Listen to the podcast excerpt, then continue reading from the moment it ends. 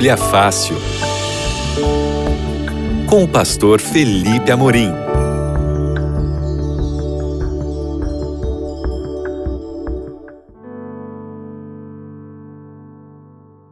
Olá, seja muito bem-vindo, muito bem-vinda. Esse é o seu Bíblia Fácil aqui na Rádio Novo Tempo e eu sou o pastor Felipe Amorim e mais uma semana nós estamos aqui juntos para estudarmos a palavra de Deus. Estamos na nossa série A Procura da Verdade, estudando temas específicos da palavra de Deus para que a gente descubra qual é a vontade de Deus para a nossa vida.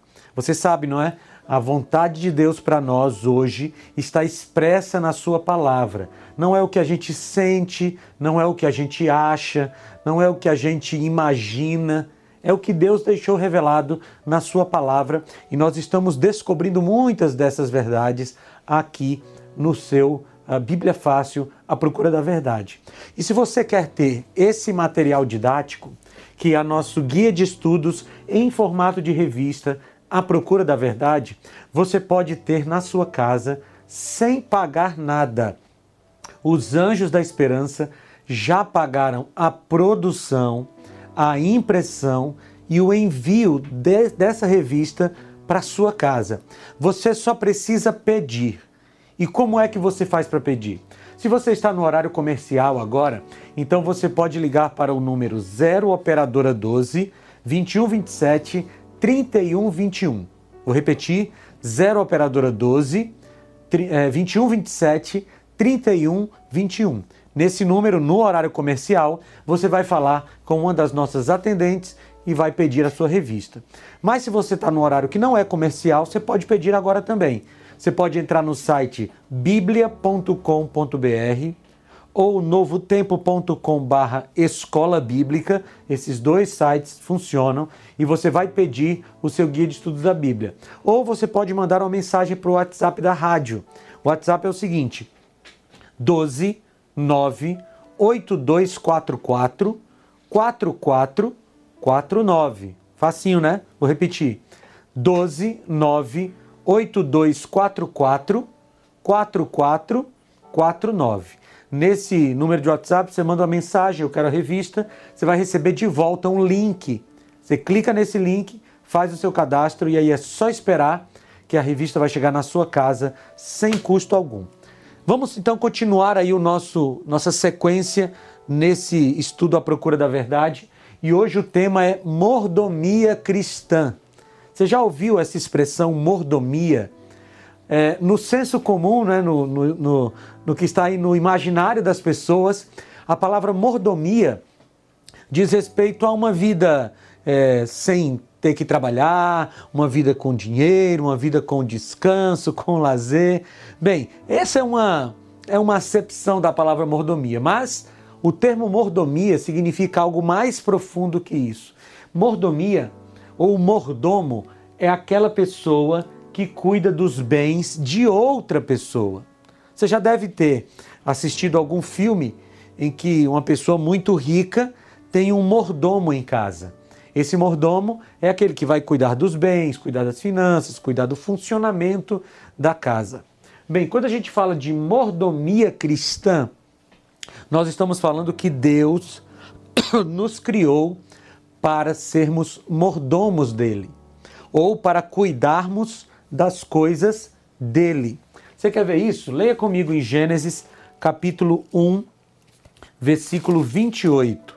Gênesis 1, 28 diz assim: Deus os abençoou, falando de Adão e Eva, e lhes disse: Sejam férteis e multipliquem-se, encham e subjuguem a terra, dominem sobre os peixes do mar, sobre as aves dos céus e sobre todos os animais que se movem pela terra. E agora o 2:15, Gênesis 2:15 diz assim: O Senhor Deus colocou o homem no jardim do Éden para cuidar dele e cultivá-lo. Ou seja, quando Deus nos criou, ele nos deu uma ordem de dominação. E aqui é bom a gente falar que a ordem de dominação de Deus não é uma ordem de, de predação, ok? Nós não somos predadores do sistema é, como um todo, né, do, da ecologia.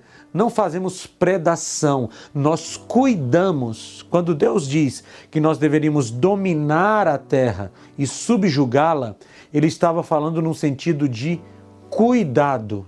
É tanto que em Gênesis 2,15 ele reforça esse conceito dizendo que o homem foi colocado no jardim para cuidar do jardim. Então, quando Deus nos criou, ele nos criou nessa, uh, com essa missão de ser um mordomo da criação, cuidar das coisas que são de Deus.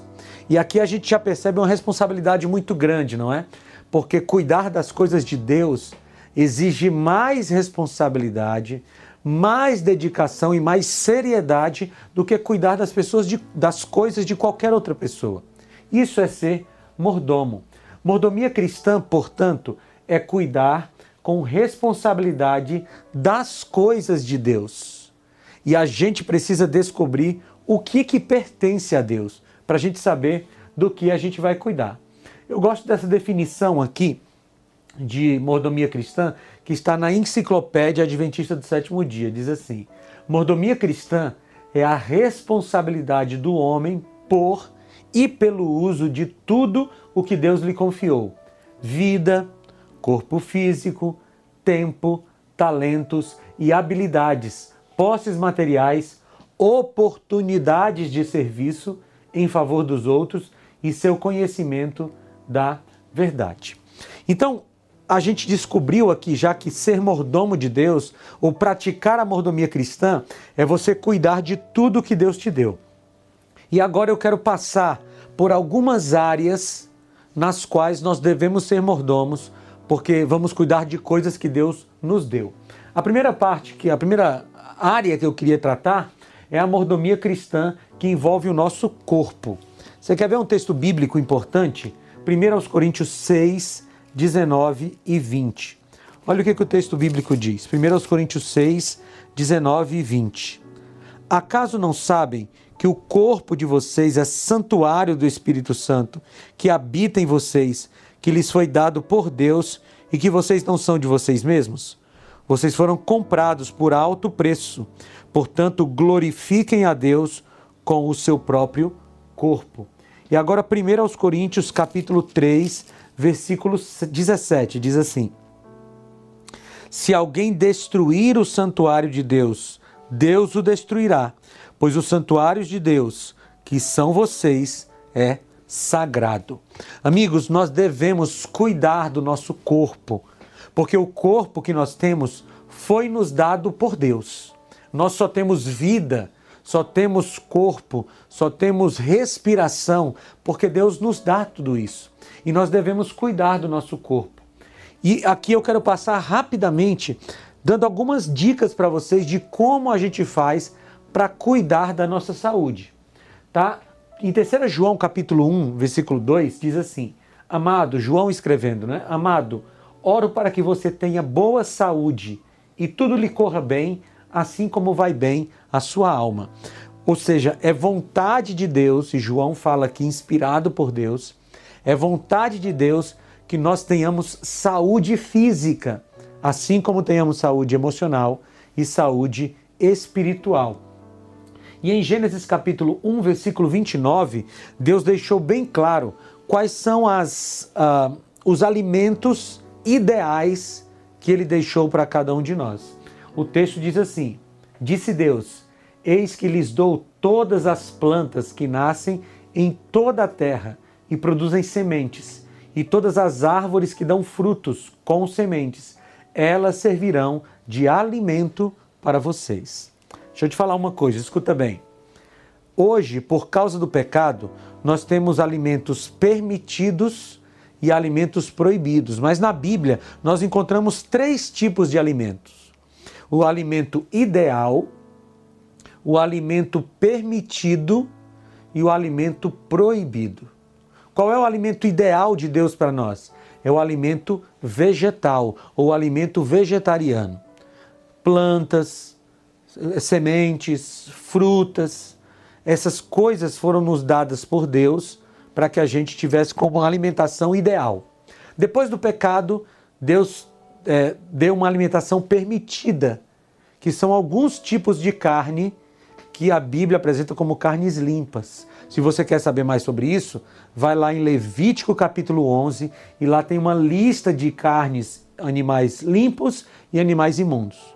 E os, os alimentos proibidos são os animais imundos. Né? A gente pode listar aqui lá em Levítico 11 diz a carne de porco, né, crustáceos e outros alimentos mais que são proibidos por Deus, não devem ser comidos e ele já estabeleceu isso. Então a gente precisa se preocupar com isso. Deus deixou na natureza oito, oito remédios naturais, que se nós fizermos uso deles, nós vamos ter uma boa saúde. Eu quero passar por eles aqui. Ó.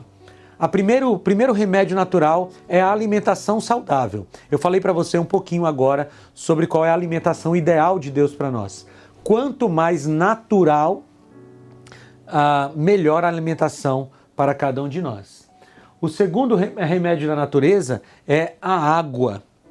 Beber água suficiente é essencial para o nosso corpo. Você sabe que 70% do corpo dos bebês e 60% do corpo de um adulto é formado de água. Nós precisamos beber água.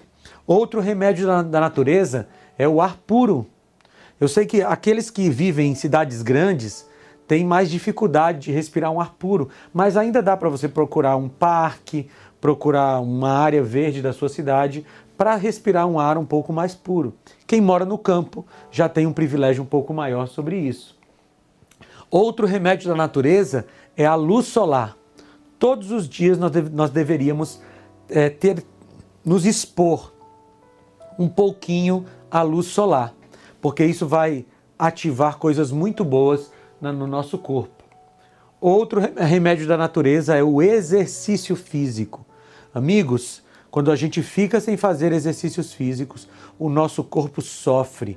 E quando nós praticamos exercícios físicos, nosso corpo tem muitos benefícios, tanto para a mente quanto para o corpo. Outro remédio da natureza é o repouso, o sono adequado, de qualidade e no tempo certo. Né? Os especialistas recomendam que nós durmamos antes da meia-noite e tenhamos pelo menos entre 7 e 8 horas de sono, porque isso vai fazer muito bem para nossa mente para o nosso corpo. E o último remédio da natureza é a temperança. O que é temperança? Temperança é o equilíbrio. Você escolher as coisas boas e fazer com equilíbrio, usar com equilíbrio as coisas boas. Equilíbrio não é você pegar um pouco de coisa ruim e um pouco de coisa boa e misturar, não é isso. Equilíbrio é você escolher as coisas boas e usá-las de maneira adequada ok? E finalmente a confiança em Deus. Você sabia que ter fé em Deus é um bom remédio para, para o seu corpo, para a sua mente? Está provado cientificamente que ter fé em Deus é um bom remédio. Então, aqui estão dicas de remédios da natureza que vão ajudar você a ser um bom mordomo do seu corpo. Muito bem, mas por que cuidar de algo que vai ser destruído ou transformado? Você já pensou nisso? Se Jesus voltar e você estiver salvo, o seu corpo vai ser transformado. Se você, se Jesus voltar e você estiver perdido, o seu corpo vai ser destruído. Então, de uma forma ou de outra, o seu corpo não vai ser aproveitado. Por que cuidar de algo que vai ser destruído ou transformado? É que, queridos, nós cuidamos da nossa saúde por um motivo muito simples, mas o melhor deles. Nós cuidamos da saúde para que a nossa mente funcione bem.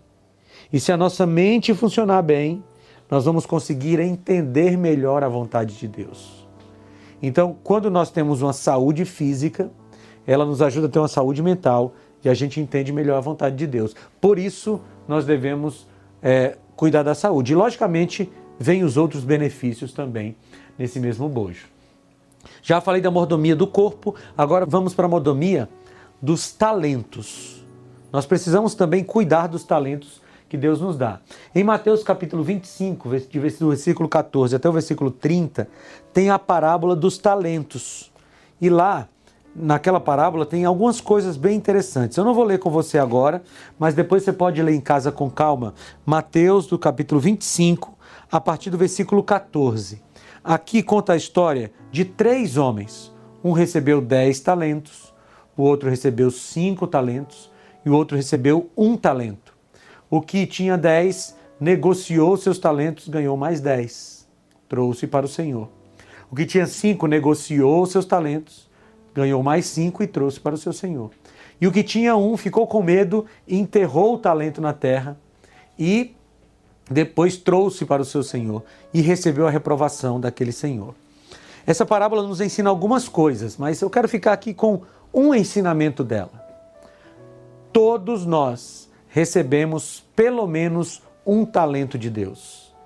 Pode ser um talento relacionado à culinária, à atividade física, à música, à fala.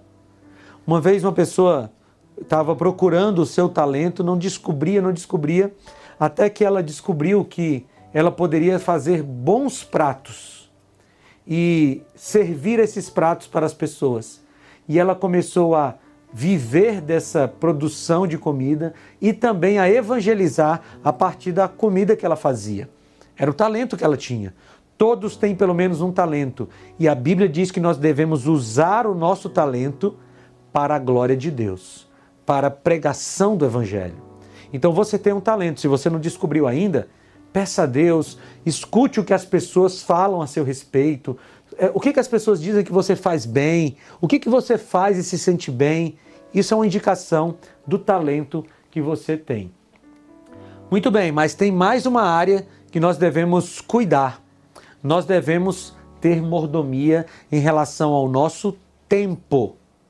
Ou seja, o tempo é um presente que Deus nos dá. E nós devemos sim cuidar do tempo que Deus nos dá. É, eu quero ler aqui um texto com você que fala desse assunto, mas você poderia ler Colossenses 3, 23 24, Efésios 5, 15 16. Eu quero ler com você Lucas capítulo 2, versículo 49. Abra aí sua Bíblia se você tiver uma. Lucas capítulo 2, versículo 49 diz assim: Ele perguntou, Jesus, por que vocês estavam me procurando? Não sabiam que eu devia estar na casa do meu pai. José e Maria passaram três dias procurando Jesus. E sabe o que, que Jesus estava fazendo nesse tempo? na casa do Pai, na casa de Deus. Jesus aproveitava muito bem o seu tempo e nós também devemos cuidar do nosso tempo. Todos os dias você tem que ter um tempo para estudar a Bíblia, para orar, para pensar em Deus. Todos os dias você tem que ter um tempo para a sua família, para trabalhar, para descansar, administrar bem o seu tempo, para que você possa finalmente é, ser um bom mordomo do tempo um bom mordomo do tempo. E, logicamente, existe também a mordomia dos recursos. Nós já falamos aqui da mordomia em relação ao seu corpo, à sua saúde, a mordomia dos seus talentos. Você deve usar os seus talentos para a glória de Deus. Já falamos da mordomia do seu tempo.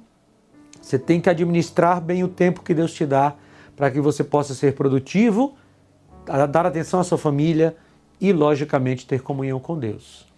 E agora existe a mordomia dos recursos que Deus te dá. Se você olhar Mateus, ou melhor, o Salmo 24, versículo 1, lá diz que tudo que nós temos, tudo que existe, pertence a Deus. A Ele pertence tudo. Ou seja, o dinheiro que você tem na sua conta bancária, muito ou pouco, pertence a Deus. Foi Ele quem te deu e Ele te deu para você administrar da melhor forma possível.